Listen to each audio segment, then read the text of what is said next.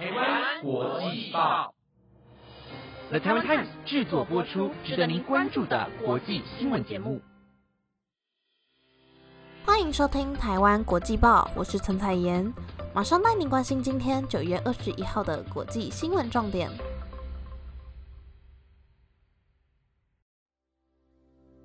各位听众朋友，晚安！马上带您了解到今天的新闻内容，包括伊朗道德警察侵犯人权，不合服役遭打死；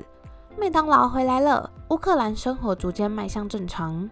热门 Podcast 帮助命案嫌疑人获得特罪；动物饲料能让十亿人温饱；芬兰研究出炉，希望能够解决饥荒。发呆是为了走更长远的路。南韩暌违三年举办了发呆大赛。如果想了解更多内容，就跟我一起听下去吧。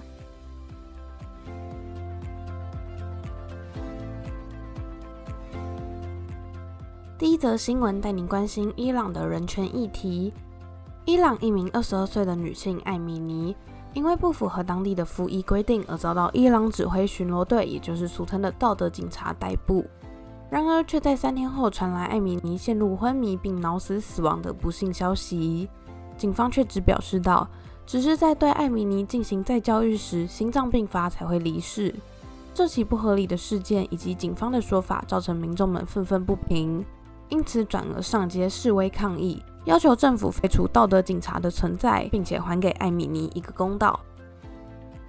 所谓的道德警察，是指为了维护宗教的风气而自愿管辖人们穿着打扮，甚至管辖他人的人际关系。确保人们的行为都能够符合宗教的规定，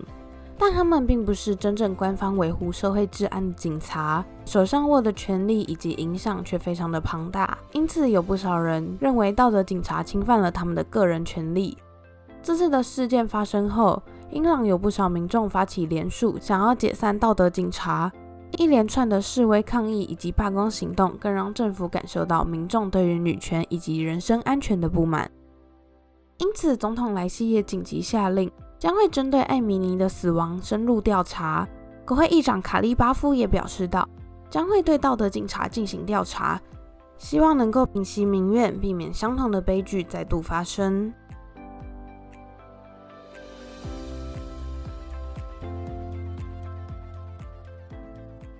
下一则新闻带您关心，麦当劳又回来啦！乌俄战争爆发至今已经持续将近七个月。原先因为战争爆发而暂停营运的麦当劳，也在九月二十号宣布重新开始营业，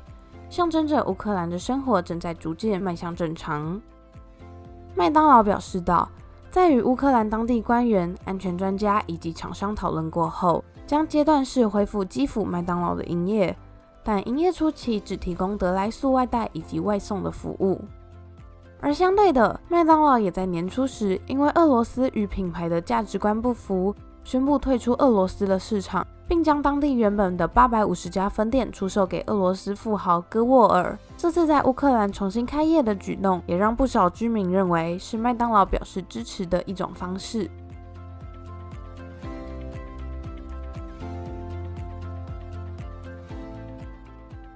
下一则新闻带您关心美国二十三年前的一场凶杀命案，因为一个 podcast 的抽丝剥茧而吸引了大量观众的讨论。而检察官也因为收集到了对嫌疑人萨伊德有利的证据，而要求法官撤销原先的判决，等待调查后重审。这场案件发生于一九九九年，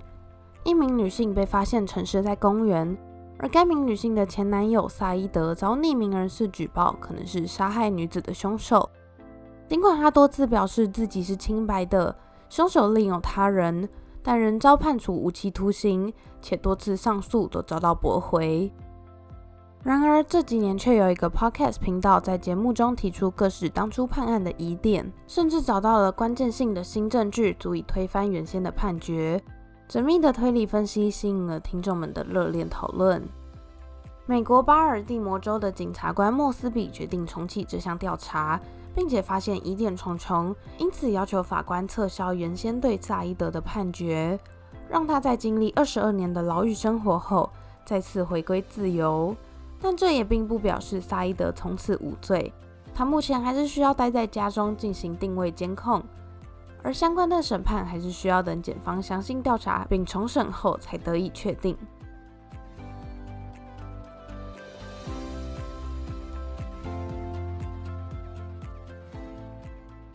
下一则新闻带您关心全球的粮食问题。芬兰研究学家在《自然食品》期刊中发表了他们发现到，若将一些水产养殖饲料以及加速的饲料更替，将会有更多的食物能够喂饱全世界的十亿人口。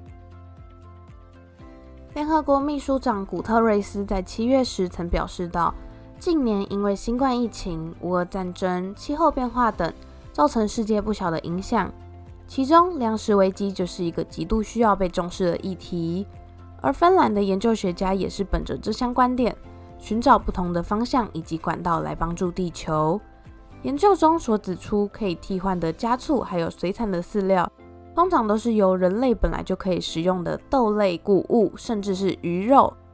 光是每年作为动物饲料的六十亿公吨中，就有约百分之十五是人类本来就有在食用的食物。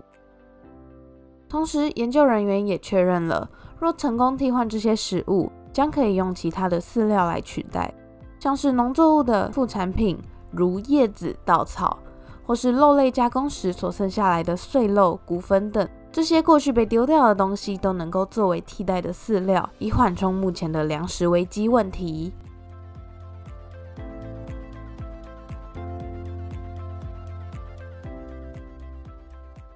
一则新闻带您关心到南韩暌违三年所举办的发呆大赛。俗话说，休息是为了走更长远的路，但你有想过，原来无所事事的放空也可以获得冠军吗？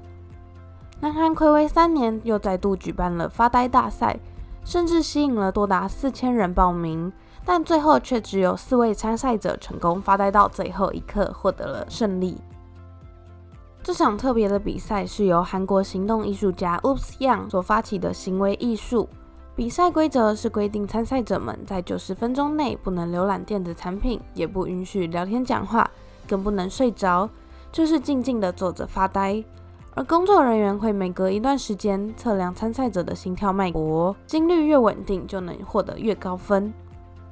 在参赛者报名时，多表示到。因为平常的课业、工作、生活等都非常的紧凑忙碌，希望能够透过这样的活动停下自己的脚步，好好的放空一下。事实上，这也是 Oops Young 原本发起这项行为艺术的宗旨。他提到，南韩社会的氛围因为快节奏而显得相对沉闷，希望可以透过这项活动让大家能忙里偷闲，休息一下，再次出发。